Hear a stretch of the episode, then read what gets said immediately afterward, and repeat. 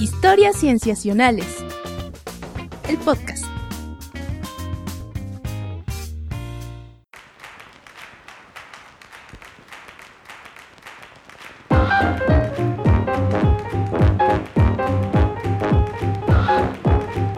Bienvenidos a Historias Cienciacionales. Una vez más estamos grabando para ustedes para traerles aquello en la ciencia que más nos emociona, nos entusiasma, nos preocupa o nos inquieta. Yo me llamo Víctor Hernández y estoy muy feliz de darle la bienvenida a mis amigos, comenzando por Sofía Flores. Hola Sof, ¿cómo estás? Hola Vic, muy bien. ¿Y tú? Bien, bien, gracias. Qué bueno. Y también, como cada semana, contamos con la presencia de Rodrigo. Hola, Pach. Hola, ¿qué tal? ¿Cómo están los dos? Víctor, Sofía, qué gusto regresar aquí a platicar una vez más de la ciencia que, que ocurrió en las últimas semanas o en los últimos meses. Y en esta ocasión nos acompaña, eh, tenemos una invitada que es la doctora Fernanda Pérez Gay, que es doctora en neurociencias por la Universidad de McGill y actualmente realiza el postdoctorado en el Departamento de Psiquiatría de la misma universidad. Pero también le haces a la divulgación de la ciencia y aquí tienes un proyecto llamado Sinapsis sobre el funcionamiento cerebral y el arte. ¿Qué tal, Fernanda? ¿Cómo estás? Bien, muchas gracias. Muy contenta de estar aquí platicando con ustedes. No, el gusto es nuestro definitivamente. Eh, hemos tenido invitados e invitadas de varios campos y definitivamente que es emocionante tener a alguien del campo de las neurociencias porque estamos viendo que es un campo que tiene un montón de aristas muy interesantes y que además es eh, uno donde se está haciendo muchísima, muchísima, muchísima ciencia de vanguardia que ilustra muchos aspectos de nuestra vida eh, que los comenzamos a entender de otra forma. Entonces, definitivamente nos entusiasma que estés acá con nosotros. Ay, muchas gracias por la invitación. Sí, no, es, es un gusto tenerte por acá. Y eh, bueno, si les parece bien amigos, pues podemos comenzar con el episodio. Vamos. Vamos. Comencemos. Entonces, a darle.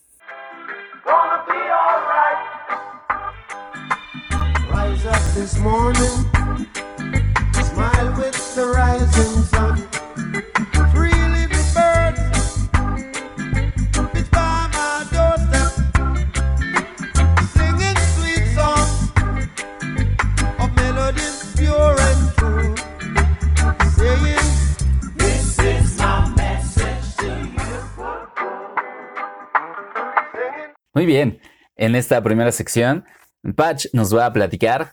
un tema que quizá nos ponga en un estado de ánimo un poquito más bajo, pero que sí lo tenemos que platicar. Patch, ¿qué es lo que nos traes? Hola, pues más bien lo que les voy a platicar en esta ocasión es un, un artículo en Science que salió justo entre el mes de septiembre y octubre.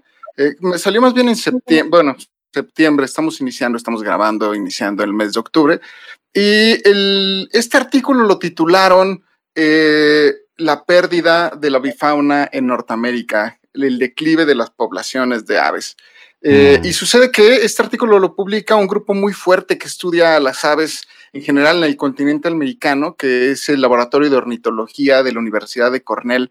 Y seguramente han escuchado hablar de este laboratorio, porque, ah, o si no, háganlo, es muy interesante lo que hacen, que es esta aplicación que se llama Merlin, que la pueden encontrar en Android o en, o en la App Store de Apple y te ayuda a identificar las aves que están a tu alrededor. Entonces, estas mm. personas son las que han hecho esta, esta gran eh, base de datos de aves que se llama eBird, que es alimentada por estos observadores de aves que tú, quien escuchas, o nosotros, o cualquiera, puede convertirse en un observador de aves y ayudar a, justo este laboratorio. Y por eso es un tanto famoso el laboratorio de ornitología de Cornell. Patch, este, eh, esta aplicación es un poco como la versión mexicana de Conavio de Haber Aves?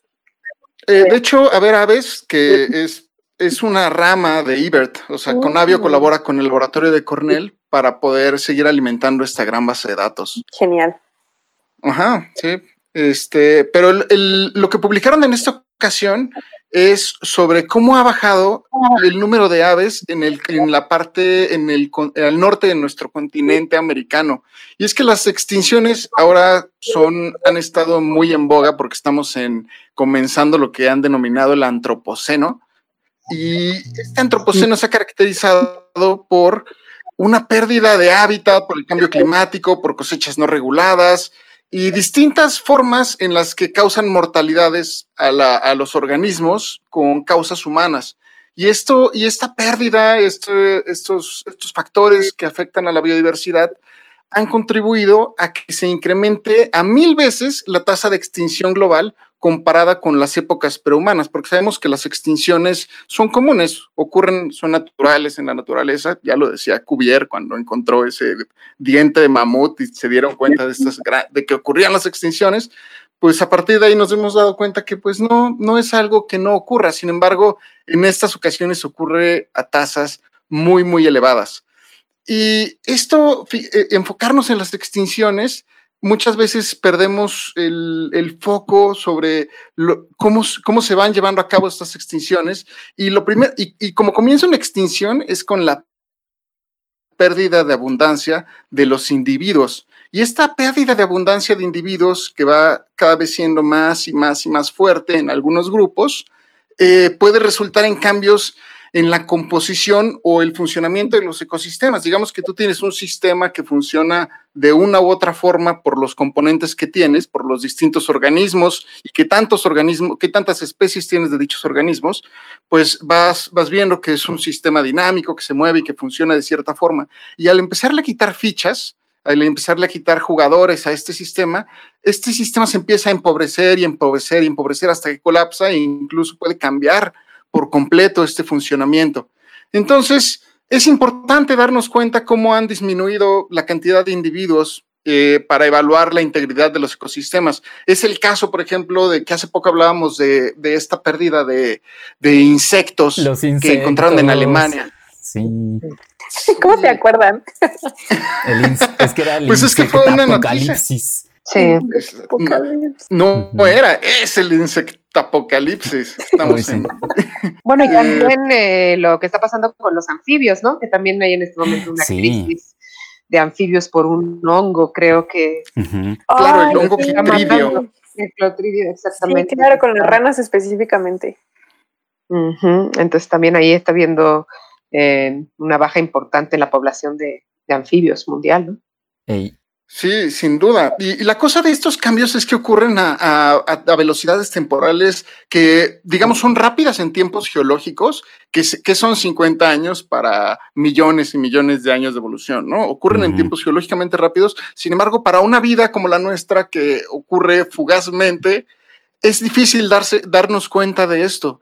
Y muchas veces, por ejemplo, en, el, en, el en la investigación de los insectos, los, los, de los investigadores de países nórdicos incluso le llaman el efecto del parabrisas, en donde antes ya habíamos platicado ah, que veías con insectos.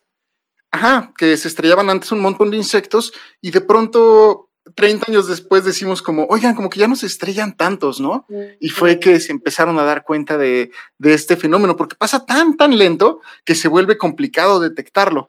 Entonces, en ese sentido, eh, para evaluar un, indicador de excelente de la integridad y de la salud ambiental, resultan ser el grupos que tienen, pues están en todos lados, son, eh, puedes encontrarlos en absolutamente todos lados y estos pájaros muestran una diversidad muy alta, o sea, seguramente los que estudian peces e insectos se acaban de reír de lo que acabo de decir, pero eh, pero son muy diversos y se encuentran en muchas partes del continente terrestre, en, islas las puedes encontrar, hay muchos endemismos, hay muchas especializaciones y, y, por eso monitorearlos se vuelve pues muy interesante porque te ayuda a entender cómo va el ecosistema y de qué, hacia dónde se está moviendo.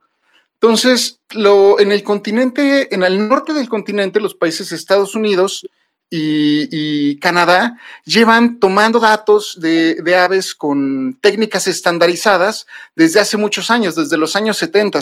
Y esto se vuelve muy valioso porque si hay algo que nos detiene a los ecólogos en entender estos, estas dinámicas, es que necesitas una gran cantidad de datos y colectarlos se vuelve sumamente complicado, porque ¿cómo haces un, un detector eh, automático de insectos, por ejemplo, como podrías monitorear las precipitaciones o la humedad, o de aves? Tienes que ir y aprendértelos y, y, llegar a ello es, llega a ser bastante complejo y, con amplios recursos. Entonces, estos, estos dos países tienen unas, unas mm, digamos, observaciones de aves que han realizado desde los 70, pero también este laboratorio de Cornell recientemente ha desarrollado eh, técnicas para utilizar las, los radares climáticos de Estados Unidos, que es una red que le llaman NextRad, eh, oh. que se integra con 143 radares climáticos, que también vienen tomando datos ya desde hace un tiempo pero los datos que utilizan en este estudio son del 2007 al 2017 y lo que hacen con estos eh, con esta información es entender los cambios de aves migratorias que pasan durante la noche, la biomasa que pasa a través de la noche en el espacio aéreo durante la primavera. Entonces, estos radares cubren absolutamente todo el territorio de Estados Unidos y los hacen ideales y los han llegado a adaptar, cosa que pues no se pensaba que se iban a utilizar para, analizar aves. Estaban intentando eh, prever, eh, ser, entender el clima de su región, como lo hacemos todos. Sin embargo, los de Cornell se dieron a la tarea y encontraron que se podían utilizar para monitorear estas migraciones de aves. Sin embargo, están limitadas a entender qué especies son. Únicamente puedes ver grandes cantidades de biomasa que se mueven, puedes ver tamaños y velocidades y puedes inferir eh, qué tipo de, que muy probablemente qué especies se están moviendo, pero no es especie específico. Aquí en este caso únicamente monitorean la biomasa. Ah. Pero lo que sí es especie específico son las, eh, las observaciones de aves que han realizado de forma estandarizada por mucho tiempo. Y de esta manera integraron 48 años de trayectorias poblacionales eh, de muchas especies. Lo que integraron fue 559 eh, especies de Estados Unidos y Canadá con, con este monitoreo y lo que encontraron fue una pérdida en 48 años de 2.9 mil millones de aves, mm. que equivale al 29% de la biomasa. Es decir, de 1970 a nuestras épocas actuales se ha perdido el 30% de la biomasa de pájaros en el norte del continente. Y eso es apabullantemente alto. Yo tengo dos dudas, pero acaba, acaba de surgir una tercera con lo que acabas de dar del dato de la impresionante de la biomasa. Una es... Suéltala. Eh, estamos acostumbrados a que los estudios recientes hablan de, pérdida en números, o sea, recientemente salió un, estimado de un millón de especies, creo. Eh, bueno, estamos acostumbrados a oír estos estimados en números de especie, porque ellos lo estiman en biomasa? Esa es una duda. La segunda es... Mm. ¿Cómo es que se monitorean esas aves? Es decir, estamos también acostumbrados a que se les monitoree siguiéndolos con GPS, por ejemplo, o que se les colocan aparatos a los animales o a los organismos y se les sigue esta ruta. Entonces, ¿cómo es que monitorearon estas aves? Y otra que ya es más en general del estudio Patch, que tiene que ver con que, ok, estás hablando de que se les monitoreó 48 años en Norteamérica, y se tiene muy bien esta información, pero no sabemos cómo se están comportando las aves en otras partes del mundo, o sea, no podemos extrapolar esta información. Pues, ¿por qué hablan de biomasa? Porque es, eh, digamos, una manera sencilla de contabilizar absolutamente todas las aves que se tienen, porque esto se desglosa eventualmente en el estudio. Y, y precisamente como, como empecé comentando al principio, normalmente nos fijamos en las extinciones. El, reporte que hablas es el del IPBES, del IPB, perdón, del IPBS, en donde, en donde señalan que es el millón de especies que están en peligro de extinción. ¿Es el que nos eh, habló Pati? Ajá, es el ah, que nos habló Patricia. Han salido ya tantos que ya no sé ni cuál. Ajá. Y, justo nos estamos enfocando en la pérdida de especies, pero pocas veces nos, nos, fijamos de cómo se han ido perdiendo las poblaciones, y es lo que argumentan en este artículo. Y la forma en que los monitorean, los monitoreos, por un lado, se evalúan eh, los datos de los radares de 2007 a 2000 a 2010. Sin embargo, con este, con este dato de radares no hacen esta estimación. Con la que lo hacen es con eh, los monitoreos estandarizados que realizan. Haz de cuenta que tienen puntos o transectos de cierta cantidad de metros a lo largo de todo Estados Unidos y repartidos de forma aleatoria pero estratégica con un método científico detrás. Y estos, cada año, en cada época del año, van a monitorearlos en todo Estados Unidos mm. desde, hace, desde hace 48 años, lo llevan haciendo. y, de esta forma eh, pueden observar eh, cuántos individuos han perdido eh, en general en, las tendencias. Y por eso también puede ser, de hecho, especie específico este tipo de estos monitoreos. por ejemplo, son tan específicos que pueden decir que las aves que más han sido afectadas son las de pastizales, que son, que son los que reportan el 53% de la pérdida de individuos. Y de estas, 74% de las especies se encuentran bajando sus poblaciones. Los bosques también muestran reducciones de mil millones de aves. Y los humedales son los únicos que han ganado pájaros, incluso se han incrementado en esas zonas 56% pájaros, por ejemplo, que son migratorios nativos, es decir, que no se mueven mucho de sus zonas, que cuando cambia el, invierno, verano, y se mueven poco en sus territorios, se han reportado pérdidas de 2.5 mil millones de individuos y, solo 100 especies han mostrado este, incrementos ligeros. De las que peor les va son las migratorias neotropicales. Las migratorias neotropicales son aves que viajan eh, extensiones gigantescas de territorios y se quedan invernando, realizan su invernada en los trópicos. Eh, y de estas han perdido 1.4 mil millones de, este, de, especies, de, perdón, de aves. Eh, y así se va con distintos, con distintos grupos de aves en donde se han perdido estas poblaciones. Ahora, ¿cuál, eh, era tu última pregunta que me decías, Sofía? la que tenía que ver con que, es que justo el artículo del que yo les voy a hablar, es quédense con nosotros, el artículo que yo les voy a hablar tiene que ver con una sobrerepresentatividad más que, más que una representatividad de lo que está ocurriendo. Entonces, más bien mi pregunta es si el hecho de que solo se hayan enfocado en estudiar aves norteamericanas significa que no es que esto está ocurriendo a nivel global, sino solo en esa región particular del mundo. Claro, pues eh, estas tendencias son muy similares a las que están ocurriendo en Europa. De hecho, es muy similar justo a lo que está ocurriendo en, en las este, en regiones igual templadas como lo son, más bien las zonas del norte, de latitudes eh, arriba de los trópicos, eh, y muestran las mismas tendencias, sobre todo en aves de pastizales. Sin embargo, lo que tú dices es cierto, hay una sobrerepresentación de ecosistemas de esas latitudes. Y, por ejemplo, en los trópicos, eh, un ejemplo aquí en México, que es donde te puedo decir que conozco, no hay ninguna, no hay ningún dato similar de a largo plazo. No hay, no hay, no hay, hay muy pocos estudios que, estudian las poblaciones a largo plazo, pero no hay, por ejemplo, ninguno que continúa nuestras fechas. No tenemos una red de monitoreo de este estilo. Y, mucho de lo que sabemos acerca de estas pérdidas es, es, es, es, de esas zonas. Sin embargo, lo que sí sabemos es de que en las zonas más cercanas al Ecuador tenemos un mayor número de especies y, por ejemplo, en, zonas tan agresivas como los ecosistemas urbanos, entendemos que las pérdidas de, especies en este tipo de, en, ecosistemas urbanos es muchísimo mayor de las que se reportan en, las, latitudes del norte. Es decir, eh, se van a perder mucho. Se está viendo que hay mayores pérdidas de especies en los trópicos, entonces incluso podrían mm. llegar, llegar a ser más graves las pérdidas. Claro, sí, por también la densidad de especies que hay, pero también, eh, bueno, aquí tú está resaltando la relevancia de estudios a largo plazo.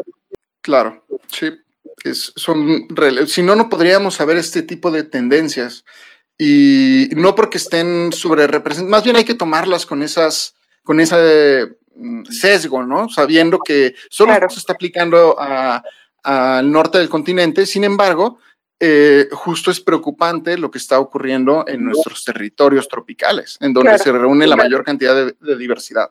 Oye, Pach, ¿y se aventuran los autores del estudio a hablar de causas? De las causas de ese desequilibrio. Ah, sí, sí se aventuran. De hecho, eh, muy probablemente lo que estamos viendo es la punta del iceberg, porque lo que se aventuran a decir es justo comparar este estudio con el que de, de Alemania, de los monitoreos de insectos. Y lo que estamos viendo es una pérdida de insectos. Ellos lo relacionaron, esta pérdida, con, las, con la intensificación agrícola y la urbanización. Entonces, ellos están pensando que pueden llegar a estar muy relacionados con estos tipos de cambio de uso de suelo y también con los pesticidas que se están utilizando. Entonces, muy probablemente lo que ellos sugieren es un efecto en cadena, que quienes ya lo estamos viendo que están sufriendo son las aves. Y si no se hace algo al respecto sobre proteger estas poblaciones, eh, podemos encontrarnos, literalmente ellos mencionan sobre un colapso completo de estas comunidades. Entonces, se pueden recuperar. Por ejemplo, un ejemplo es lo que ocurrió en, las, en los humedales, en donde se recuperaron las poblaciones. Y los humedales son un ejemplo porque se defienden con un sinfín de, bueno, no con un sinfín, pero con una gran, una gran batería de, instituciones que los protegen, por ejemplo. Entonces, eso hablaría un poco de el impacto que tienen las, las prácticas como conservacionistas y de lo que pueden lograr los esfuerzos eh, de conservación de zonas en términos de biodiversidad, ¿no? Sin duda, sin duda el estudio resalta la importancia de monitorear a largo plazo, la importancia, por ejemplo, de este tipo de grupos y de cómo eh, utilizándolos como monitoreos también demuestran que justo que utilizando medidas de conservación se pueden llegar a recuperar muy bien eh, estos grupos de, organismos y justo al ser la punta del iceberg, pues nos están hablando de que los sistemas en ese, o sea, con este tipo de protecciones se pueden llegar a recuperar efectivamente. Oye, ¿y por qué los pastizales? ¿Por qué explican por qué ha sido la mayor pérdida observada en aves de pastizales? Sí, porque es donde se da mayor el cambio agrícola. Al ser los pastizales normalmente son planitos o tienen eh, bueno, buena, buen riego y, son, son ideales para la, para, la, para la agricultura. Así es, así es este estudio. Ajá. Ah, yo, yo solo quería agregar, mm, puede ser para cerrar, que de inmediato me hizo pensar lo que nos cuentas, Patch, en eh, como los efectos secundarios de la urbanización eh, o digamos de los, estos nuevos ecosistemas que entendemos como los ecosistemas urbanos, que son traer otros animales a, juego en un ecosistema eh, que ya tenía su propia fauna. Y entonces de inmediato pensé yo en los gatos domésticos, que, eh, que ya ven que se habla mucho que ellos pueden ser una buena fuente de, este, pues de, de desaparición de muchas aves anualmente, ¿no? Creo que se han calculado millones de, aves que los gatos domésticos de una ciudad pueden cazar. Eh, y pues me imagino que es parte de esos factores eh, que tienen que ver con este declive. Sin duda. Bueno, ahí también estamos hablando de especies invasoras, ¿no? Como el gato. Y, y cómo, tenemos que tomar responsabilidad respecto a, esta, a estas consecuencias de nuestros actos y de nuestras formas de vida. Y justo trabajar en, entender cómo, cómo disminuir el impacto de nuestras actividades y al mismo tiempo protegerlas. No tienen que estar peleadas unas de las otras. Y creo que es parte del discurso que se ha venido hablando el último año sobre adaptarte a la naturaleza y no hacer que no someter a la naturaleza a, a nuestro modelo de desarrollo actual. Pues sí, no, pero no es ya como un poco tarde. Pues se tiene que hacer, si no estamos perdidos, si no, si no se tendría que hacer, o sea, si, si pensamos que es tarde, pues entonces estamos perdidos como especie. Entonces creo que la, esperanza es la que tiene que morir al último y luchar por estos cambios hasta lo último, porque si no, literalmente nos extinguimos. Sí, pues tampoco nos vamos a sentar a ver la extinción sin, sin tomar conciencia, ¿no? Pero creo que sí, un, aspecto interesante filosófico de este tipo de, noticias, de malas noticias hasta cierto punto que últimamente pues nos sentimos a veces un poco bombardeados, ¿no? De una tras otra en cuanto a términos de calentamiento global, de cambios masivos en los ecosistemas, de pérdida de biodiversidad.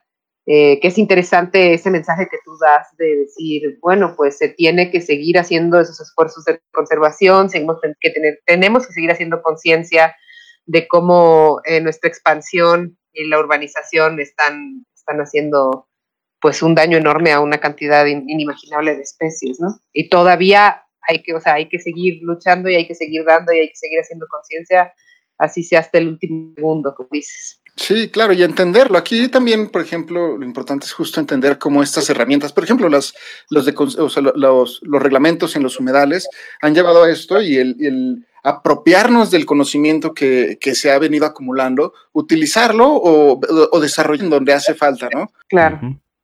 Así es. Pues me parece fantástico. Nos podemos quedar con justamente con esa reflexión para cerrar esta sección.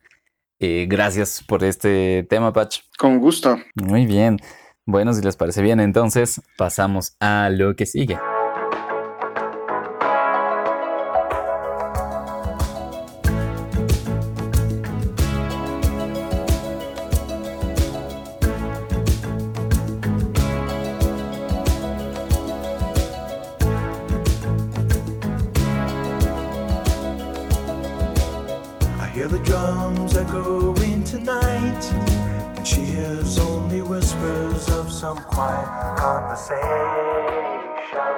En esta segunda sección, Sof ya nos adelantaba que nos ibas a hablar de un problema de sobrerepresentación, pero en particular, ¿de qué, Sof? De África. Por eso, tun, tun, tun, tun, tun, tun, tun. La verdad es que escogí este estudio porque tenía muchas ganas de por fin ya empezar con la de Toto, la mejor canción del mundo. Pero este sí tiene que ver con sobre representación, pero primero déjenme les cuento una historia. Eh, fíjense que hay personas en el mundo que nacen con una enzima deficiente, específicamente la G6PD, y estas personas que nacen con esta deficiencia en esta enzima tienen mayor riesgo de padecer hemólisis. ¿Qué es la hemólisis? La hemólisis es la desintegración de los eritrocitos, estas células rojas en nuestra sangre.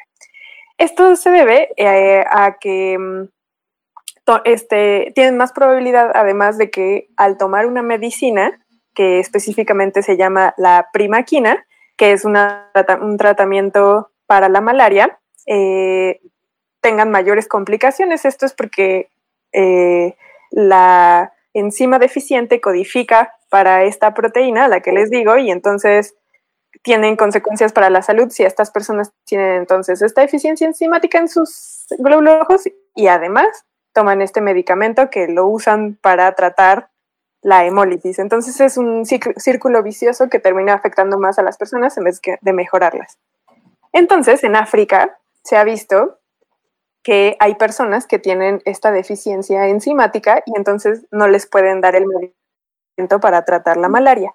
Y entonces en 2008, como se, eh, se dieron cuenta que todo el cóctel de medicamentos que le daban a toda la población para tratar la malaria les hacía daño a algunas personas. Y entonces, ¿qué hicieron? Quitaron completamente este medicamento, el que se les digo que se llama el primaquina, para que no se afectaran a las personas que tenían esta deficiencia enzimática. El problema es que también dejaron sin medicamento a las personas que no tienen esta deficiencia enzimática. Entonces, pues todos coludos o todos rabones, y entonces si primero unos se enfermaban por el medicamento, pues ahora les sacamos a todos el medicamento y ninguno tiene prevención contra la malaria. Y entonces eso es algo bastante problemático para cuando tienes una población con características genéticas distintas. La segunda historia que les voy a contar involucra a niños estadounidenses, pero de origen latinoamericano. Fíjense que en una historia de genoma completo, que en inglés le llaman Whole Genome Sequencing, eh, lo que hicieron era conocer cuál es la respuesta que tienen los niños a un medicamento para tratar el asma. ¿Qué hace este medicamento? Lo que hace es que les dilata los bronquios.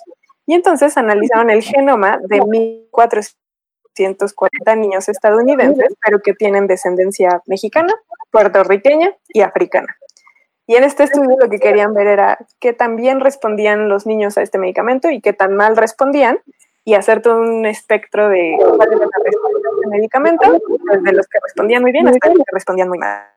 Y entonces se dieron cuenta que en el genoma de los niños que tenían ascendencia africana y puertorriqueña, eh, la prevalencia al asma era mucho más alta y su mortalidad también era mucho más alta, pero su respuesta al medicamento era bastante mala. Y se dieron cuenta que en cambio los niños con ascendencia mexicana tenían una prevalencia bastante baja y una mortalidad también bastante baja a causa del asma. Y entonces se dieron cuenta que la respuesta estaba en sus genomas. El problema es que no pudieron comparar los genomas de estos niños con otras poblaciones para poder saber qué estaba pasando.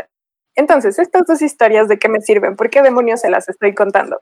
En el episodio anterior llegamos a una discusión de cuál era el problema de la representatividad de las poblaciones en términos genómicos. Y por ahí salió una discusión que decíamos que se han representado más a algunas poblaciones en detrimento de otras.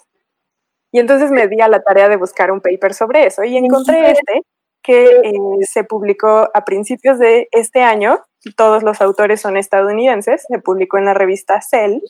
Y lo que ellos eh, parten es que efectivamente hay un problema real y el problema real es que los estudios genéticos de enfermedades humanas no han conseguido el nivel, representar el nivel de diversidad que existe a nivel global. Y entonces, déjenme, les doy tres datos para que se den una, una idea de a qué nivel hay una falta de representatividad. Ellos describen que la mayoría de los estudios genéticos de enfermedades se han realizado en europeos. Hay una base de datos que se escribe GNOMAD, es como Genome Ad, y es, el acrónimo, acrónimo para The Genome Aggregation Database. ¿sí? Y este, esta base de datos lo que hace es investigar, em, bueno, en realidad es reunir una base de datos del exoma y del genoma humano. Entonces, esta base de datos que tiene información sobre el exoma y el genoma humano, el 60% de la información viene de eh, gente europea y menos del 10% viene de gente con ancestría africana. Voy a pretender que estoy sorprendido. También hay otra base de datos que, bueno, es un proyecto en realidad que se escribe GTEX y que es el acrónimo para Genotype Tissue Expression Project. Y como dice el nombre, lo que hace es eh, lo que están haciendo es investigar la expresión genética y la regulación genética que hay en los distintos tejidos de nuestro cuerpo. Y lo que ellos encuentran es que el 85% de las muestras vienen de europeos. Y finalmente, lo que ellos explican con unas gráficas de Pi muy lindas en su artículo es que en 2018 se hizo un corte de caja y dijeron, ok, vamos a ver qué tipos de qué tipo de información nos han arrojado hasta ahora los GWAS, ¿Qué son los GWAS? Son estudios de, de, asociación de genoma completo. También ese es un acrónimo, Genome Wide Association Studies. Y entonces les digo, hicieron corte de caja para ver qué tanta representatividad había a partir de estos estudios. Y lo que ellos encontraron es que el 52% de los estudios que se han realizado utilizando esta técnica se han hecho en poblaciones europeas. Y para las poblaciones hispanas o latinoamericanas, solamente el 5% de los estudios se han hecho en nuestras poblaciones. O sea, la mitad de los estudios en europeos y solo el 5% en hispanas. Y en el caso de los africanos están un poco mejor representadas, 9.6% de los estudios se han hecho en africanos. Sin embargo, eso es, les digo en términos de estudios, cuando no saber cuántos individuos se han estudiado en estos estudios de asociación, se ha visto que el 78% de los individuos estudiados son europeos y solamente el 1% son hispanos, 2% son africanos. Y entonces los investigadores en este estudio dicen, ok, este problema es real, tenemos una representatividad muy excesiva de europeos y muy poca de otras poblaciones. Y entonces lo que ellos buscan en este artículo es discutir ejemplos de por qué incluir a poblaciones de etnicidades diferentes facilita la identificación de factores de riesgo genético en enfermedades. Historias. Y justamente estos dos ejemplos muestran muy bien cómo en el primer caso les digo, no sabían que había esta diversidad enzimática en los africanos. Fue hasta que se dieron cuenta de que el medicamento les estaba haciendo daño, que encontraron la causa enzimática y por eso quitaron el medicamento. El problema es que dejaron a la población que sí tenía una funcionalidad enzimática saludable sin el medicamento. Ese fue un problema. El, el, problema más grande de toda esta situación es que no se hizo un estudio previo para conocer cuáles eran los cócteles de medicamentos que se tenían que entregar para cada una de las poblaciones, dependiendo de su función enzimática. En el caso de los hispanos, de los niños hispanos que les hablé después, el problema es que una vez que encontraron que los niños tienen respuesta distinta al broncodilatador, no tenían con qué población compararlo. Y entonces tampoco sabían qué, aplicar en caso, en el términos de medicamentos, o sea, cómo podía funcionar bien el medicamento y cómo podía funcionar mal en otras poblaciones. Ellos entonces también lo que dicen en este artículo es que se debe discutir la falta de replicación entre poblaciones y esto debería estar presente en todos los estudios, dado que en la historia evolutiva de las poblaciones, pues cada quien tiene un camino recorrido distinto. Y finalmente discuten los retos y la dirección para promover una equidad en los estudios genómicos. Entonces, el, el artículo está lleno de ejemplos de poblaciones que al estar mal representadas en estos estudios genómicos se han visto con problemas. Eh, detallan, por ejemplo, la enfermedad de la, retinitis, de la retinitis pigmentosa, que es un problema que tienen en, los, en la retina. Se ha visto que em, hay 300 genes que están asociados con enfermedades retinales y de estos 300, 65 pueden llegar hasta tener 3.000 mutaciones, bueno, se han identificado hasta 3.000 mutaciones que causan la retinitis pigmentosa. El problema es que la mayoría de las mutaciones solamente han sido caracterizadas en europeos y entonces sabemos muy poco de cómo afecta la retinitis pigmentosa en otras poblaciones.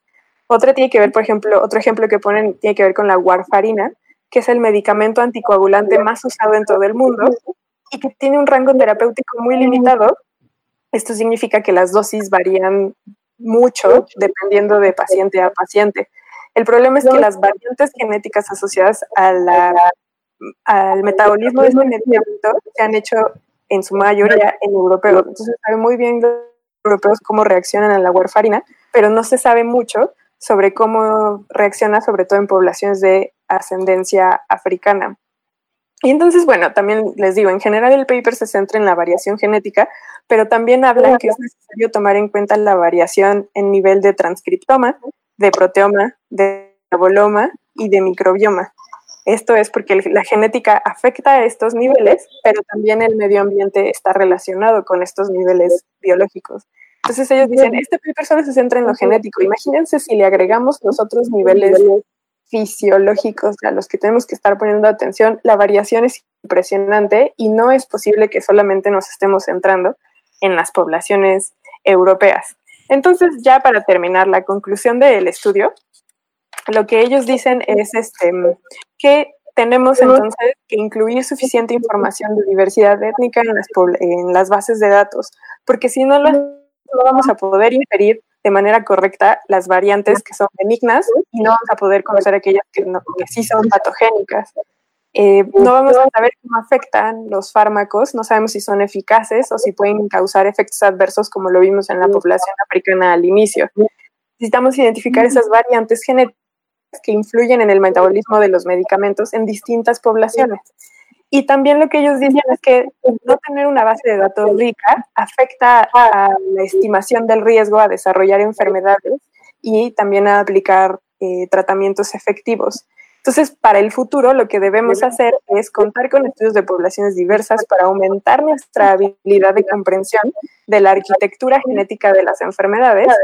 Tenemos que comprender que esto claramente es difícil, o sea, también por algo son los europeos los que tienen una mayor representatividad y es porque han tenido una visión en la tecnología importante y también porque tienen mucho dinero para realizar estos estudios y también porque su población es ni tan geográficamente distribuida en términos de dificultad, o sea, están como bien identificadas sus poblaciones en el territorio, porque tienen una conectividad mucho más importante. Entonces lo que ellos dicen es que tenemos que reclutar a las poblaciones eh, de, que representan esta diversidad, aunque también es verdad que hemos, los, las personas que se dedican a la biomedicina han realizado acciones que les han dado desconfianza a estas poblaciones. Lo que tenemos que hacer es volver a ganar su confianza y decirles que su información genética no va a ser usada de una manera irresponsable. Y finalmente lo que ellos dicen es que en los lugares donde hay mayor diversidad genética, que son los que ellos llaman los países de bajos y medios ingresos, son los que más atención les deberíamos estar poniendo y también debemos eh, invertir más en su infraestructura y también en el entrenamiento de profesionales para poder alcanzar esta representatividad de toda la diversidad genética en el planeta. Sí, claro.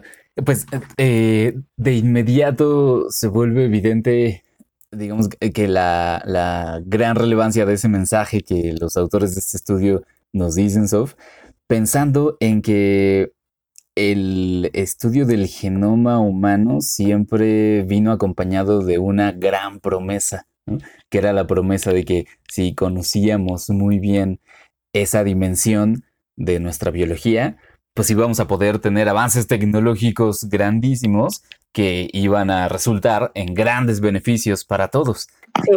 Sí. Eh, por un lado, o sea, por un lado, pues nos fuimos dando cuenta de que eh, no era tan sencillo que con solo conocer el genoma ya íbamos a poder descifrar todas las enfermedades. Y por el otro lado tenemos este problema de que no era cuestión de conocer el genoma humano, sino los genomas de todos. Sí, y justo, eh, o sea, dijiste perfectamente el punto de la promesa del estudio del genoma humano y cómo nos ha fallado a lo largo de estos 20 años, 30 años, pero sí es también verdad que es un, una situación emergente de esta nueva de esta nueva promesa. Es decir, probablemente en el inicio no se tenía contemplado que la secuenciación de genomas iba a resultar siendo elitista y racista incluso.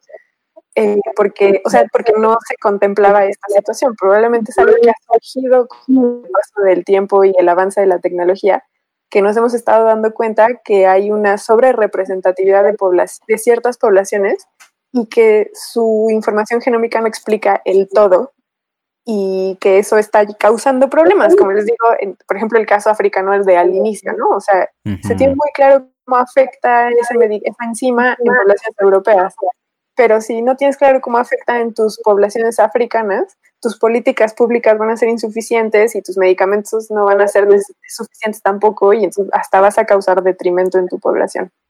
Sí. Sí, claro, me hace pensar en eh, una frase de un autor de ciencia ficción, William Gibson, que eh, cuando hablaba precisamente de cómo los avances en el futuro eh, nos iban a beneficiar, él decía, bueno, es que el futuro ya está aquí, solo que no está distribuido de manera equitativa. Sí, definitivamente. sí, claro. Esto que nos dices así lo muestra. Sí, de hecho los autores también lo mencionan. Ellos hablan de la medicina de precisión, que tiene que ver con esta situación de que va a ser precisa a nivel individual. O sea, yo, tú como individuo, si tienes esta situación en una enzima en específico, te doy un medicamento hecho a la medida para ti. Y es verdad, lo que ellos dicen es que la secuenciación ha sido tan buena para los europeos que ellos están a la vuelta de la esquina de esta medicina de precisión, pero muy de lado a otras poblaciones tan mal representadas como es el caso de las africanas y de las latinoamericanas, que si nos, nos ponemos a, hacer un análisis crítico, los africanos fueron el origen de la especie humana. Y entonces también ellos en este continente se concentra la mayor diversidad genómica de todo el planeta, de toda nuestra especie. Y en el caso del latinoamericano, somos una de las, de las eh, poblaciones más con una historia evolutiva también muy importante en los años últimos, por todas estas conquistas que hemos sufrido, no nada más del, por parte de los europeos, sino también cuando traen a los africanos, toda la mezcolanza que hay. Pero también, como hablamos en el episodio pasado, por ejemplo, con la cuestión de estos cuellos de botella que han llevado a adaptaciones, por ejemplo, cuando traen a sus enfermedades. Entonces, nuestra representatividad genómica en el caso de los latinoamericanos cuenta una historia que no está contada en otra población del mundo. Y eso también es muy importante en términos de representatividad. Muy interesante. También me hace pensar en algo que se ha puesto muy de moda últimamente y que se ha vuelto muy pop, y que son estos kits de, ADN, ¿no? Que además de que son muy, tienen muchos puntos criticables, uno de los puntos que yo siempre como saco cuando alguien me dice, ay, pues me hice mi test de ADN y soy 93% judío askenazi, 7% europeo. Es como, bueno, pues sí, obviamente te van a salir esos porcentajes porque son de los que tienen mayor muestra, ¿no? Son los que tienen mm. mayor representatividad. Nunca te va a salir en tu DNA eh, test kit que tiene sangre de una tribu indígena del Amazonas porque no tienen muestras eh, suficientes como para hacerlos eh, parte de la...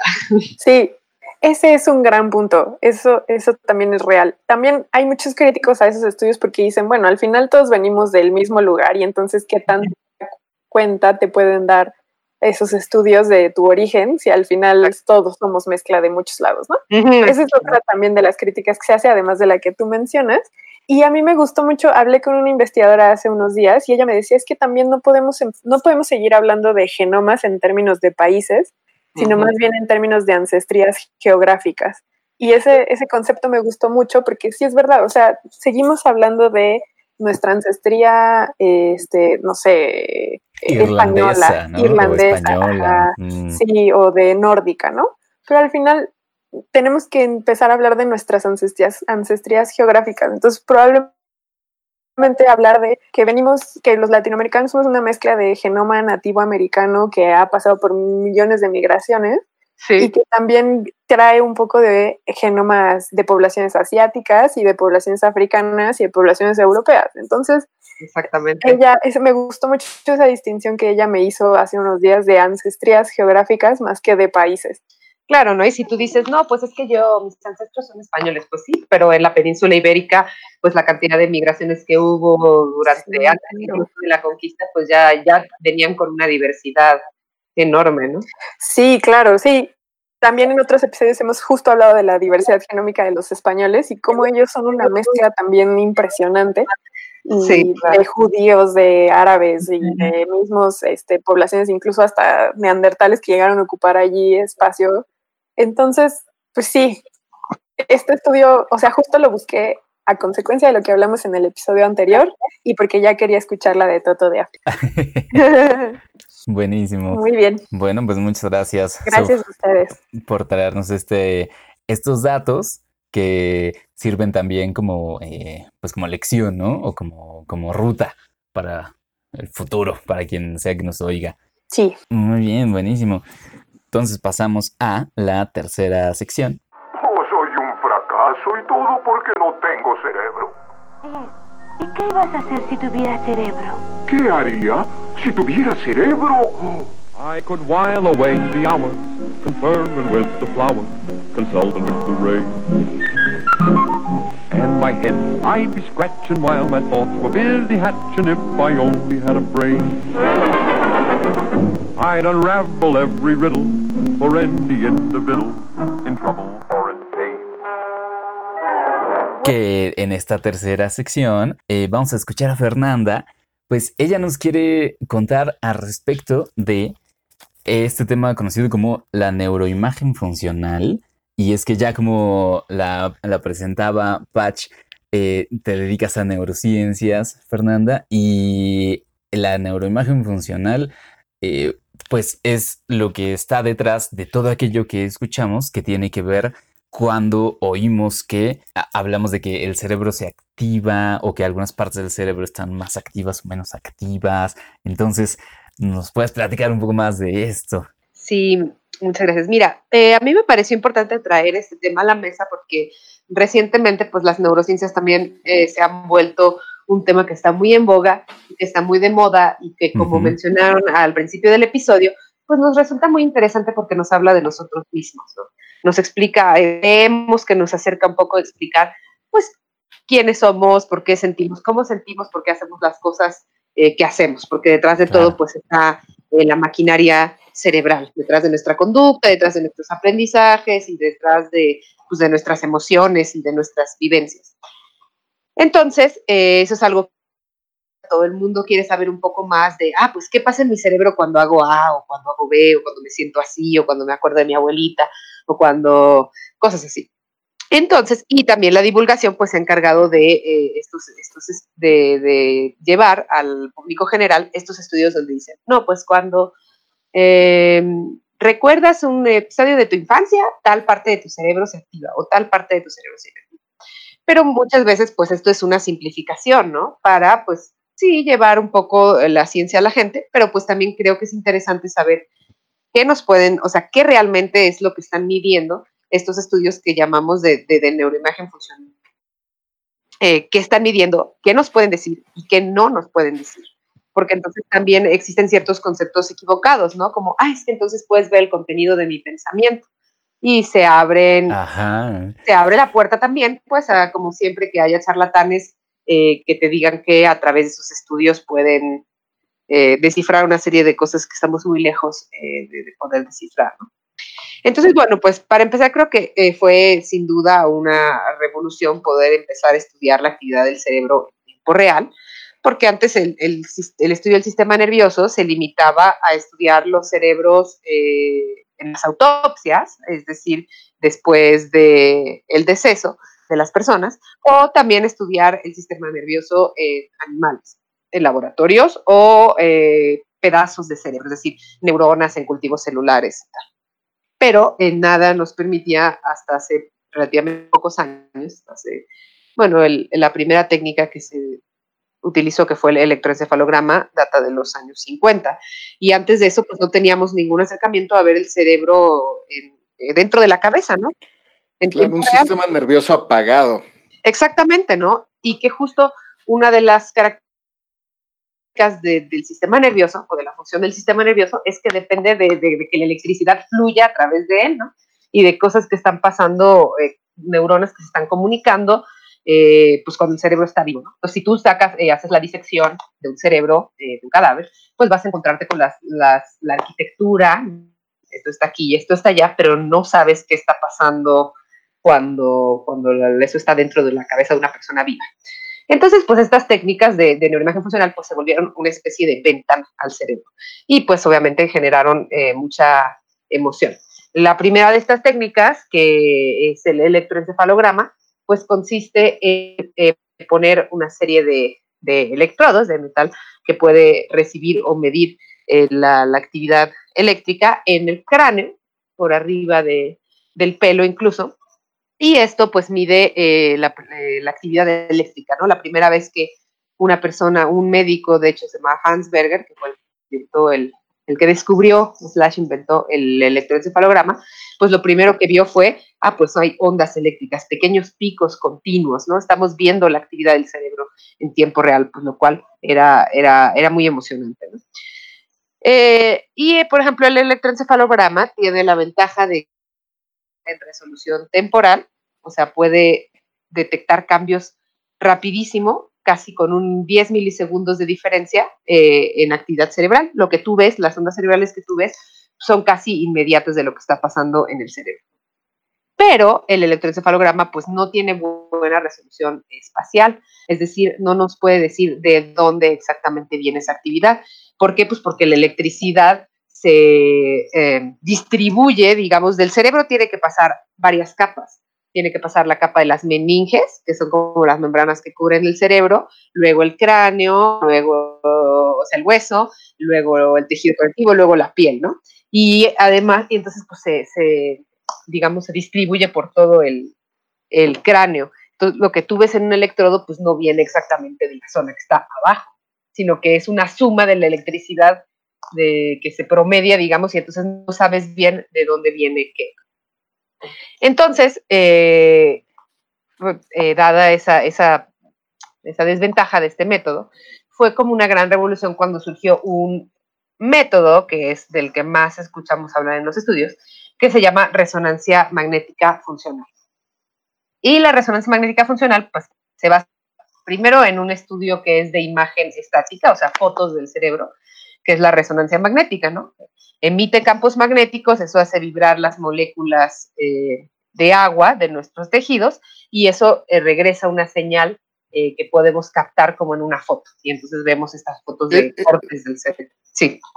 Sí, son estas imágenes que se ve como tridimensional, que vas viajando a través del, del cuerpo, ¿no? Exactamente, lo hacen a veces por cortes y luego pueden reconstruirlo como en 3D, pero son, eh, bueno, se utiliza, por ejemplo, el diagnóstico médico, una resonancia magnética, pues te enseña la corteza cerebral, las estructuras profundas, como si fuéramos cortando eh, de forma axial eh, el cuerpo y ver fotos de todo lo que lo que va está lo que está a cada, en cada plano de cuerpo. Uh -huh.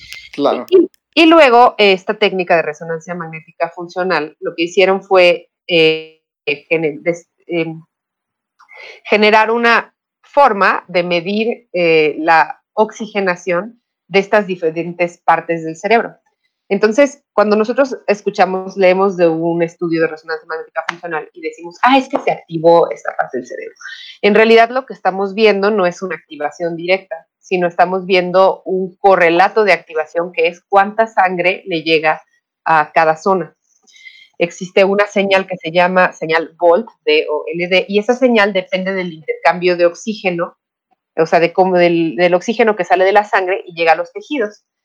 Y eso es lo que miden eh, los, eh, aparatos de resonancia magnética funcional, el qué tanto oxígeno llega a los tejidos, qué tanto eh, dióxido de carbono, o sea, el intercambio que se hace de liberar oxígeno para parte del tejido cerebral y recabar dióxido de, de, carbono, ¿no?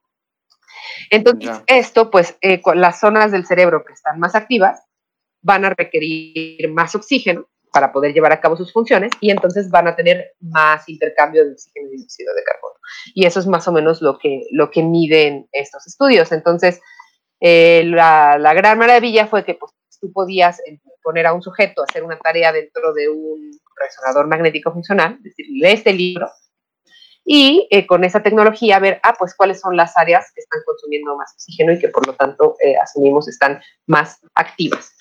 Ahora, una de las desventajas de, este, de esta técnica es que al revés del electroencefalograma, aunque es muy bueno para la parte, para la resolución espacial, podemos ver dónde, dónde están los cambios eh, sucedidos, no es tan bueno en términos de tiempo, pues porque la sangre tarda tiempo en llegar al cerebro, ¿no? No estás viendo la activación directa de la neurona, sino estás viendo correlatos metabólicos, qué parte del cerebro consume más oxígeno, y eso se tarda algunos minutos en llegar.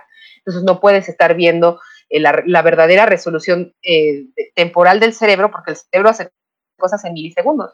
O sea, claro, la tarea específica, la que está llevando el sujeto que estás analizando, es pasa después, ¿no? Exactamente, lo ves después.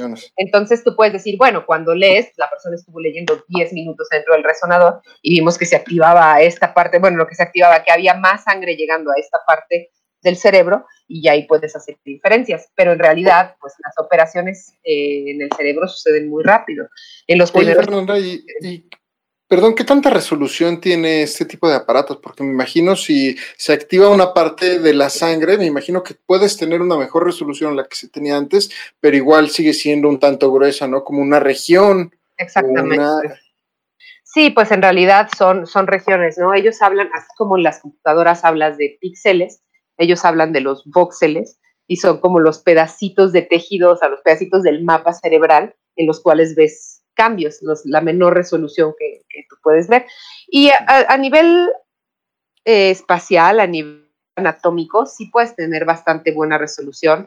El problema también es que pues hay muchas áreas que se activan al mismo tiempo, o sea, todo nuestro cerebro está activo. Eh, entonces tienes que diseñar muy bien los experimentos para saber qué le puedes preguntar al cerebro, ¿no?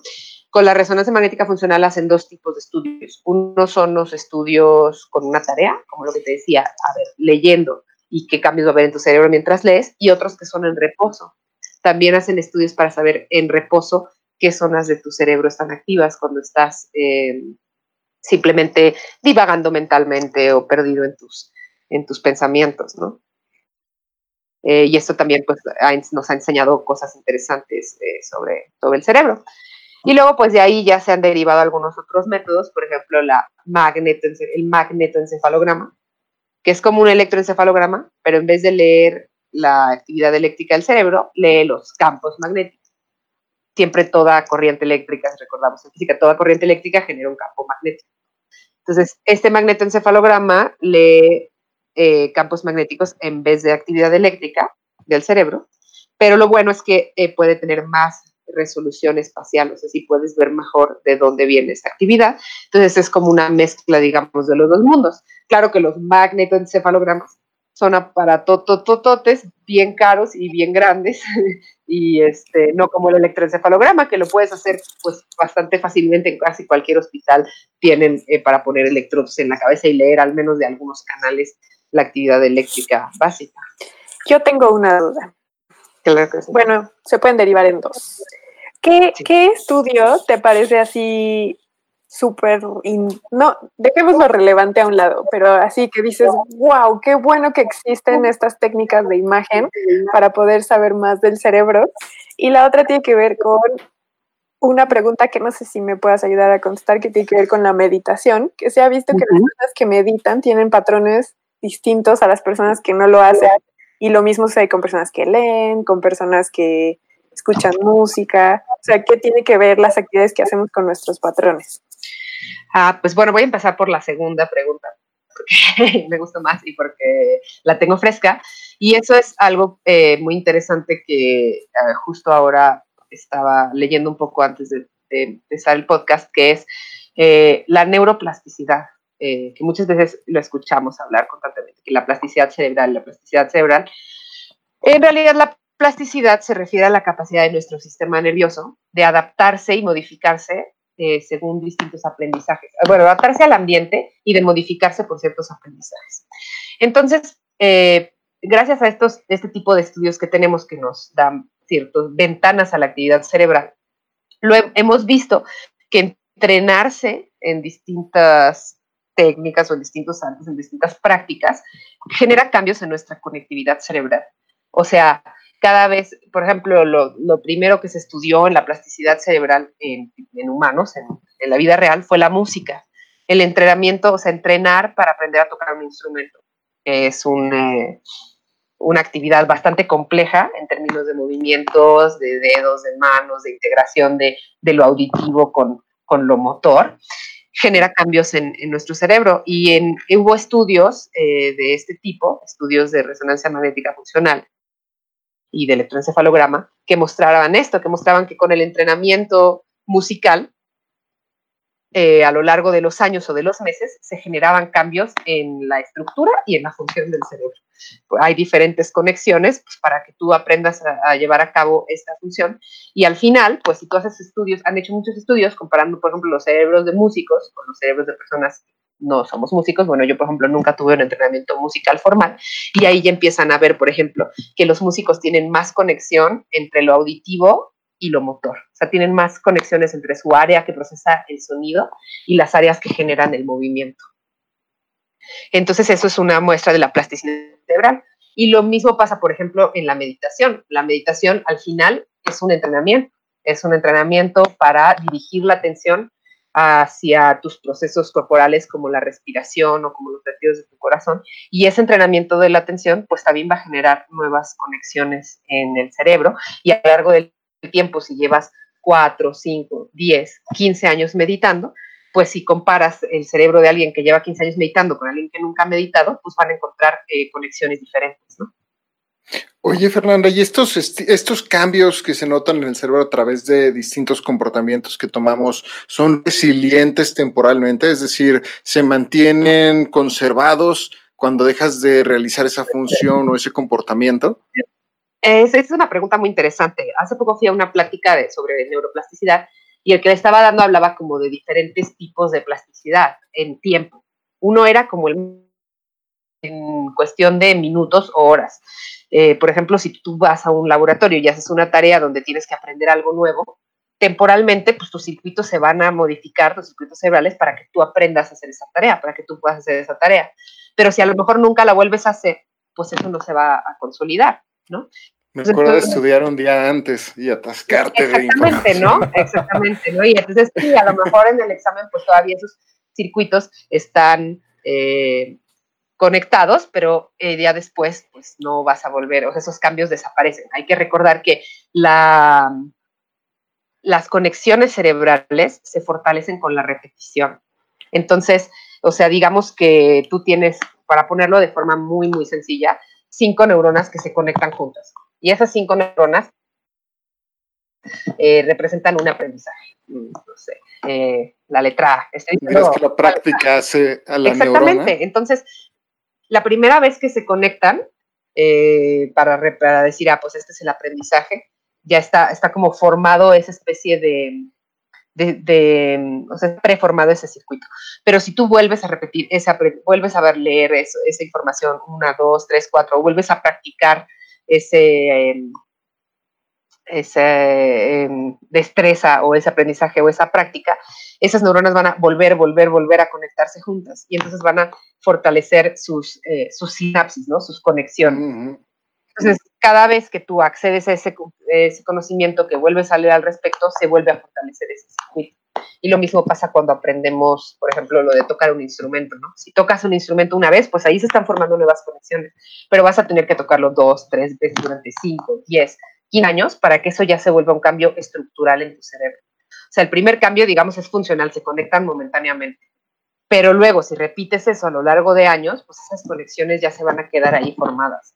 Y eso ya lo puedes mm. llegar a ver eh, con simplemente con una neuroimagen no necesariamente funcional, sino con neuroimagen normal. O sea, por ejemplo, en los músicos ven que tienen más conexiones de un otro hemisferio o que tienen las áreas motoras un poco más simétricas. Por ejemplo, nosotros, la mano dominante, en mi caso es la derecha, viene eh, de la, la, que lo que lo mueve es la corteza motora izquierda, ¿no? Porque se cruzan eh, las vías en el cerebro, el lado izquierdo controla del cerebro contra el lado derecho del cuerpo, etc. Entonces, la mayoría de nosotros eh, vamos a tener mayor representación de nuestro lado dominante en el cerebro. Es decir, la, la, parte que mueve la mano pues va a ser más grande o va a tener más neuronas en el lado izquierdo porque hago más cosas con mi mano derecha.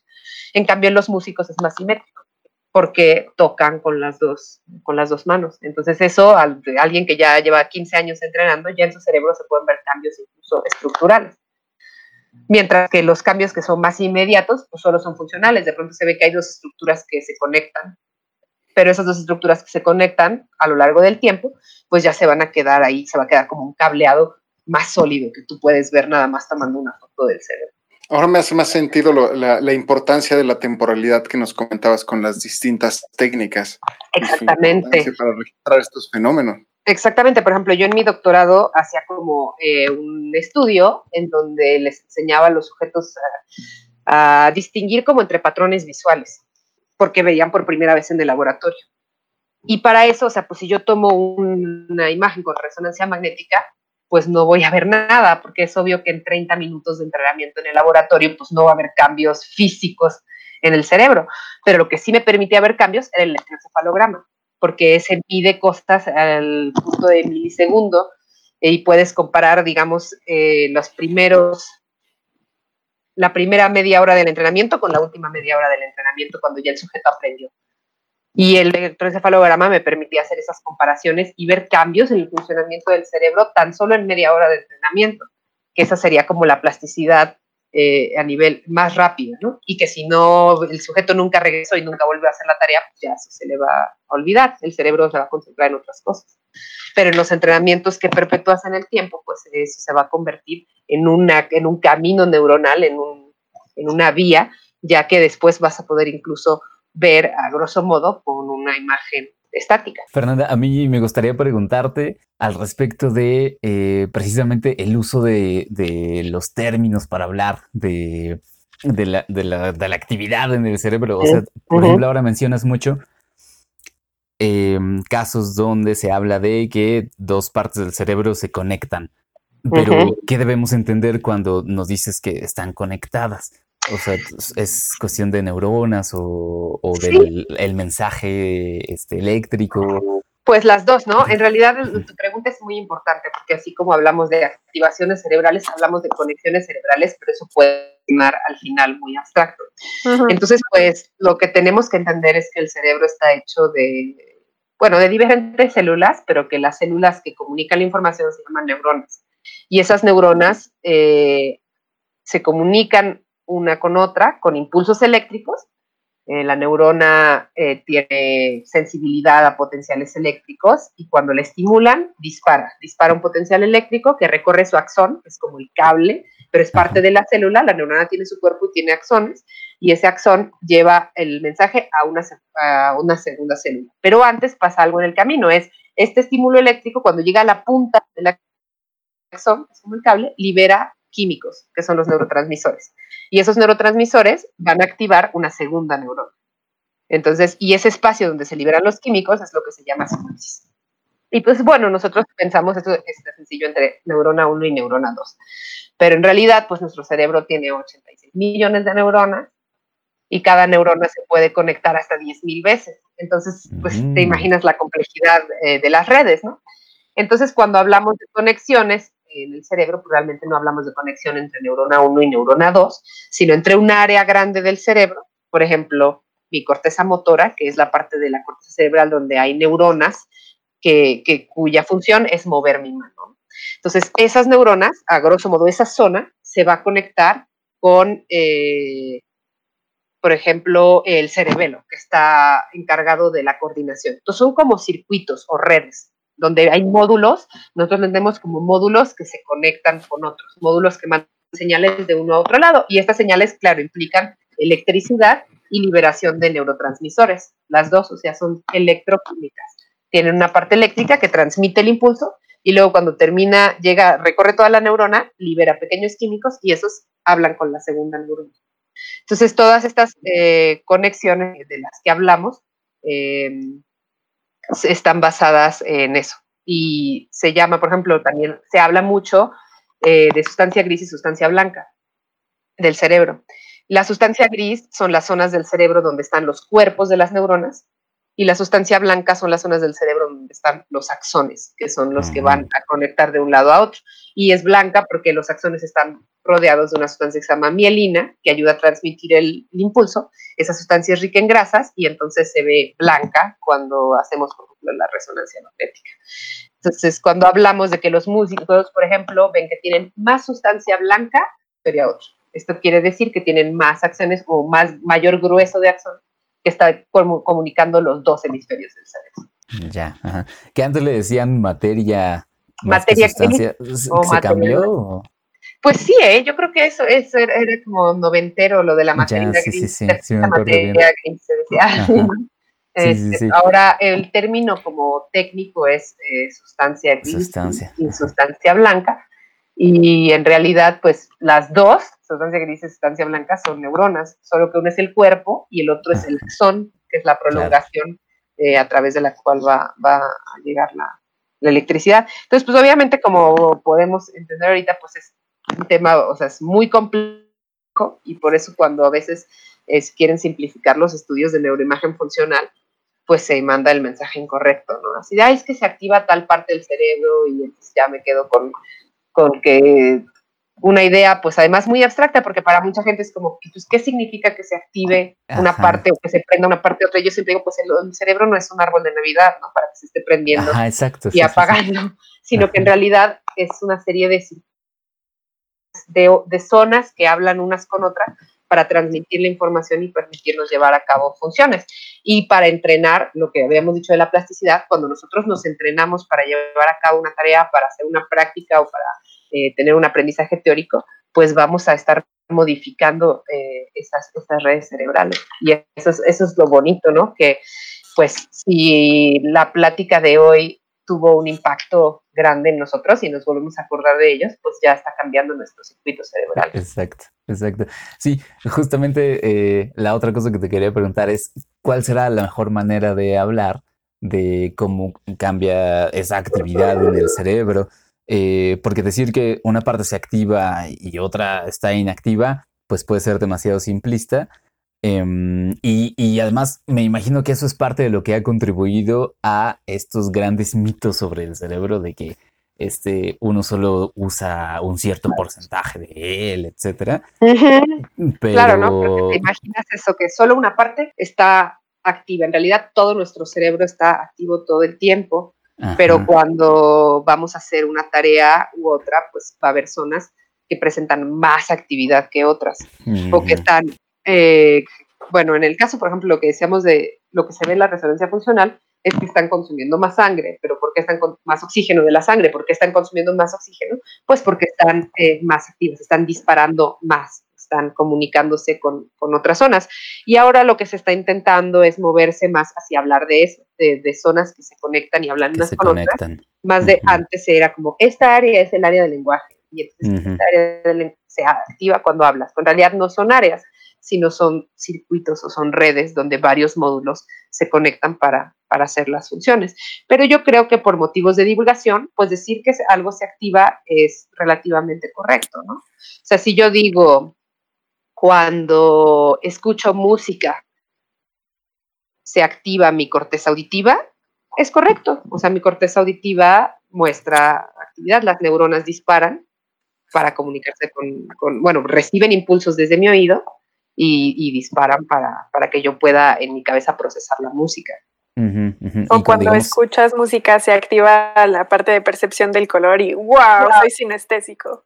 Exacto, ¿no? Eso es, por ejemplo, lo que dicen que la sinestesia es eh, una especie de, pues, de, cables cruzados, que cuando estás activando un sentido, también hay como que unas, un, camino ahí que no está en todos los cerebros, que como la parte auditiva con la parte de la vista. Entonces entra un sonido y pum, tú tienes una respuesta visual. ¿Por qué? Pues porque hay unos cables ahí que van de tu corteza auditiva a tu corteza visual que no están en, en, todos los cerebros. Sí, sí, claro. Yo tengo, yo quizá tengo una duda que quizá tú no me puedas responder, Fernanda. Eh, los últimos años hemos visto una explosión en relación de hablar de redes neuronales y no solo del cerebro, sino también computacionales. Y esto viene hablándose no más de siete años e incluso el, el, jefe de esta rama de Alphabet, de esta empresa que se convirtió de Google, pasó a ser Alphabet, y una rama muy interesante que nos ha traído estos grandes gustos de ver a este, AlphaGo, eh, AlphaGo Zero, que fue quien ganó eh, el juego de Go a los Grandmasters, a los mejores jugadores de este juego de mesa, o que están explorando eh, vaya, la inteligencia, la investigación en inteligencia artificial, e incluso el director de esta rama eh, empezó a estudiar parte de su posgrado en estudiar las neurociencias y cómo funcionaba el hipotálamo para entender cómo procesaba el cerebro eh, la, imaginación y, la creatividad. y, no, solo, no solo Alphabet está buscando esta rama, sino también, por ejemplo, el, Neuralink, esta empresa que también tiene incluidos como socios a Elon Musk, en donde presentó hace poco un sensor que se iba a poder poner dentro del cerebro para poder medir corrientes eléctricas mucho más exactas. A lo que voy es que se ha visto una explosión de una búsqueda de entender el cerebro, cómo funciona y ver si podemos, eh, si no emularlo, entender los mecanismos por los cuales funciona. ¿Tú has sentido este boom o has sentido que es el como la ciencia está volteando a ver esta rama como una velocidad, esta conjunción y esta fuente de inspiración para llegar a grandes cosas en términos de inteligencia artificial? Sí, pues bueno, yo mi doctorado lo realicé en Montreal, que es uno de los grandes eh, hubs, digamos, de inteligencia artificial. Ahí está un investigador que se llama Joshua Benjo, que es de los eh, grandes en esto que se llama eh, aprendizaje profundo o deep learning. Entonces, para explicar rápido, a, veces cuando hablamos de redes neurales, nos referimos a dos cosas. Cuando yo estaba hablando de redes hace rato, estaba hablando de redes neuronales en el cerebro, es decir, de neuronas que conectan unas con otras y que funcionan módulos cerebrales hechos de neuronas que se conectan con otras partes del cerebro. A eso me refería yo con redes neuronales. Pero hay otra acepción de las redes neurales o neuronales, que son las redes neuronales artificiales. Esos son algoritmos, en realidad. Son algoritmos matemáticos que intentan eh, emular la comunicación cerebral para llegar a hacer funciones, eh, a resolver problemas complejos. Entonces, eh, las redes neurales artificiales están, están codificadas así, son modelos matemáticos inspirados por el funcionamiento de las neuronas que eh, se ponen a prueba, se entrenan. Estas redes se pueden entrenar, tú les metes información y el algoritmo cambia con la información que entra y aprende. Entonces ahí se habla eh, del machine learning o el y de la inteligencia artificial. Y uno de los modelos como más avanzados de estas redes neurales de aprendizaje profundo o el deep learning, que es lo que utiliza Google o lo que utiliza Facebook en sus algoritmos de reconocimiento facial. Y lo que tiene esto de diferente a la inteligencia artificial que teníamos hace 15 o 20 años es esta capacidad de modificarse con la información que tú le vas metiendo, obviamente inspirado por el cerebro. Y pues obviamente es un interés muy grande el utilizar estas tecnologías para para lograr procesar información y resolver eh, problemas desde un punto de vista informático o automático eh, para, llegar a lugares donde antes no, no se había llegado. ahora hay una gran, gran inversión en, en, eso y hay como dos corrientes. Una que dice queremos imitar al cerebro o parecernos al cerebro en la arquitectura. Entonces intentan como que sus algoritmos se parezcan realmente a la forma en que se comunican las neuronas. Y otros que dicen, no importa tanto parecerse al cerebro, lo que importa es avanzar en procesamiento de información. O sea, que nuestros algoritmos se refinen para procesar cada vez información de forma más eh, efectiva y resolver los problemas. Pero cualquiera de las dos vertientes, pues, la verdad es que sí es ahora un, interés muy grande y en el que además pues hace falta una, una reflexión, yo siento, una reflexión ética y filosófica que no estamos teniendo tiempo de tener. O sea, hasta dónde vamos a entrenar esos algoritmos, qué queremos que hagan, qué no queremos que hagan, este, y cuál es el límite de esa inteligencia artificial, ¿no? Que es el, el típico miedo de, de, los escritores de ciencia ficción desde hace 30, 40 años, es qué tanto vamos a entrenar la inteligencia artificial y cómo vamos a poder después controlarla o dirigirla, o sobre todo yo pienso, no, yo no tengo miedo de que las máquinas eh, eh, destruyan a los humanos, pero lo que, lo que sí me da miedo es que esto se, se utilice de una forma no ética, ¿no? que no sepamos a dónde o qué límites le vamos a poner a, ese, a esos algoritmos que tú puedes entrenar y que después, pues ahora que, que es la era de virtual y la era de la información, pues la información es, es un poco quiénes somos y si tenemos algoritmos que están indiscriminadamente analizándola y utilizándola, pues eh, esto va a tener también repercusiones en nuestras vidas. Sin duda. Sin duda que la ética en este tema se vuelve, la ética y la filosofía se vuelven fundamentales. Sí, exacto. Y entonces esta emoción que tú dices por la parte tecnológica de seguir desarrollando esto, no siento que vaya acompañada por, una, por una, un impulso eh, de también hacer un análisis, una reflexión eh, ética de, bueno, ¿y a dónde nos va a llevar esto? Es tanta la emoción de, mira, estos algoritmos están resolviendo problemas o ya tenemos como eh, algoritmos de inteligencia artificial que son capaces de clasificar imágenes mejor que el ojo humano, o ya podemos, y eso nos da tanta emoción que a veces no nos detenemos a pensar como, bueno, ¿y para dónde lo vamos a llevar? ¿Cómo lo vamos a limitar? Etcétera, ¿no? Claro. Súper interesante el tema, sin duda. Sí, sí, sí, pues y definitivamente perdón, sí, sí nos quedamos con, con, este aprendizaje o por lo menos una activación momentánea que esperamos que se vuelva aprendizaje y nuevas conexiones al respecto de cómo entender esos estudios que son tan comunes ahora. Claro. Sobre el cerebro. Y a veces puede parecer complicado ir al paper original, pero pues por eso también es importante la buena divulgación, que diga eh, qué se hizo, cómo se hizo y qué se midió y ya las personas pues con, que lean un poco eso y se queden con, ah, mira, esto fue un electroencefalograma, entonces me está dando la actividad eléctrica. Y se les mostró tal, no nada más como, ah, pues sí, cuando ves, este, no sé, cuando ves porno se activa tal área. pero, sí, o sea, pero cómo lo midieron, qué hicieron, qué me está diciendo. Entonces. sobre todo también mucho porque también muchos estudios que se hacen en el cerebro, eh, primero comienzan con ratones o con otros animales y luego sin, sin, hacer los estudios en humanos solamente se extrapolan los resultados, ¿no? Porque también, bueno, a veces hay cuestiones éticas de por medio y que no puedes estudiar ciertas cosas en humanos. Exacto. Pero también tendemos mucho a extrapolar datos que solo vemos en otros mamíferos o en otros animales, pero que no sabemos cómo funcionan los humanos, ¿no? Entonces también corremos ese riesgo de a veces hacer llegar a conclusiones que no son válidas. Exacto. O bueno, por ejemplo, esa es una de las ventajas que dio la neuroimagen funcional, fue que antes de la neuroimagen funcional solo podíamos ver ciertos fenómenos en eh, de animales de laboratorio, porque pues, aunque a mí no me parece ético, es, te permite ponerles, implantarles electrodos dentro del cerebro. Ay, si les hacen cosas bien feas a esos animales. Sí, la verdad es que yo digo que todos los laboratorios de investigación, pues no solo en neurociencia, pero en muchas ramas deberían tener un monumento a, a la rata de laboratorio, ¿no? Porque son realmente mártires de la ciencia. Yo, yo brevemente trabajé con sanguijuelas para estudiar neuronas y la verdad es que sufría mucho de tenerlas ahí pegadas a los, a los platos y entonces también por eso no, no me dediqué a eso, porque era bien cruel tenerlas allí. Ah, yo trabajé con ratas y dije, no, nunca más. Este, prefiero pues ah, no historias terribles. Sí, sí, no, la verdad es que es muy feo. Entonces, pues digo, para hay cosas para las que sí dices, pues se tiene que hacer, ¿no? Desarrollar medicamentos contra el cáncer y tal. Claro. Modo.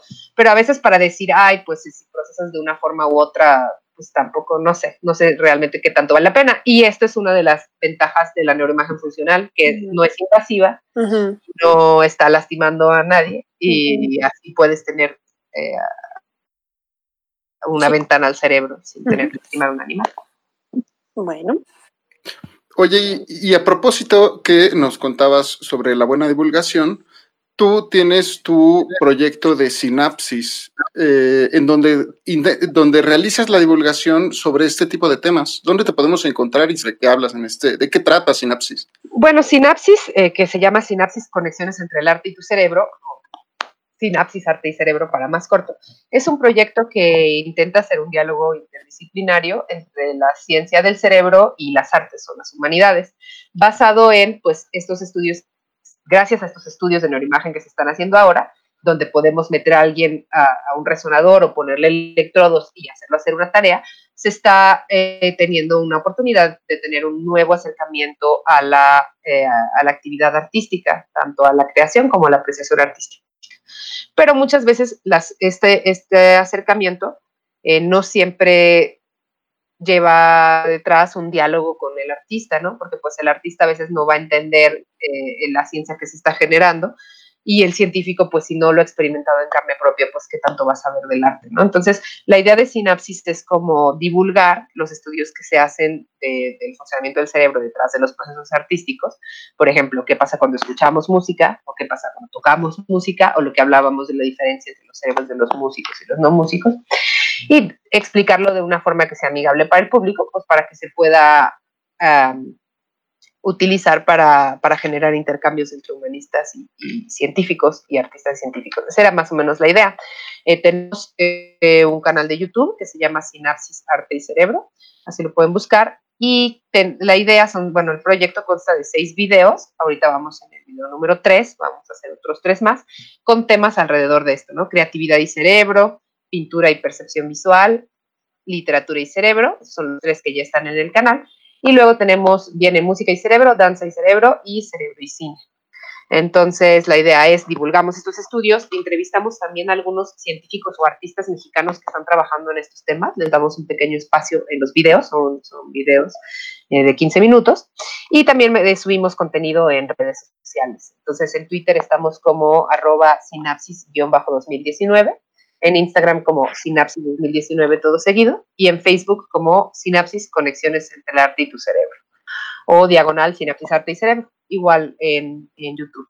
Y pues sí, los, eh, todo el mundo que esté interesado esté invitado a ver los videos, a comentar, a hacer preguntas y la idea es que se arme un intercambio y que entendamos que así como la neuroimagen nos está dando nuevas ventanas a entender qué pasa en el cerebro cuando creamos arte, más que eso, el arte nos da una plataforma muy interesante para estudiar el cerebro. Así, por ejemplo, como hablábamos, la música pues nos abre una ventana a la plasticidad cerebral. Aprender a tocar un instrumento cambia nuestras redes.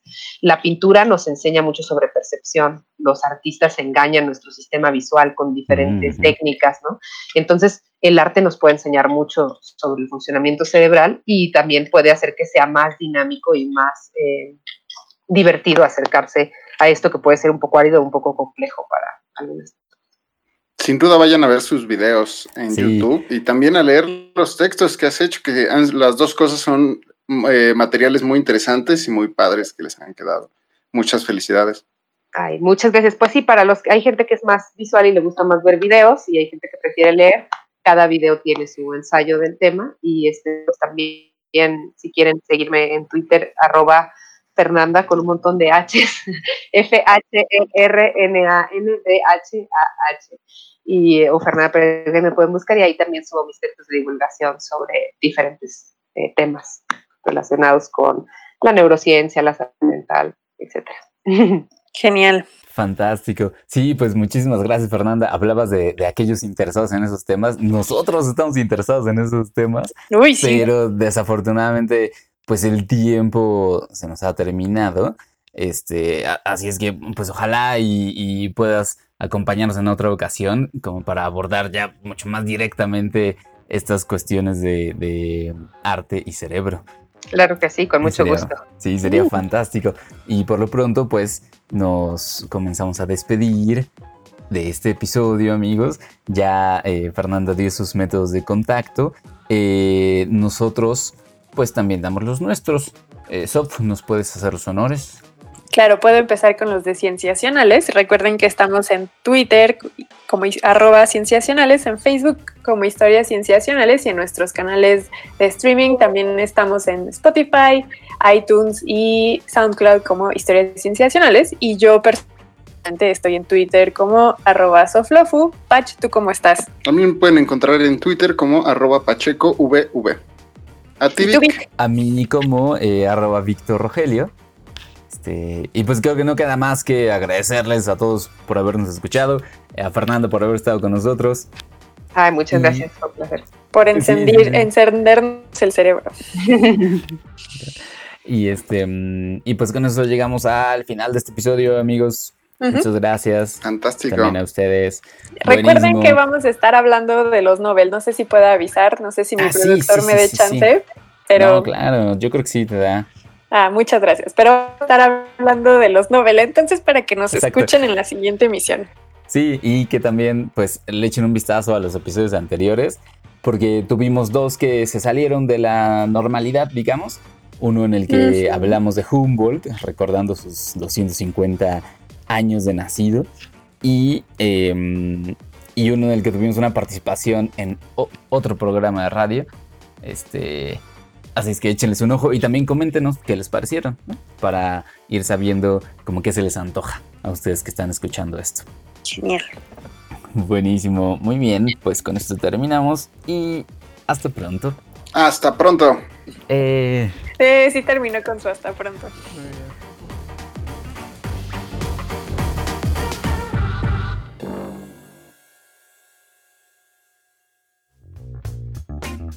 Esto fue Historias Cienciacionales, el podcast.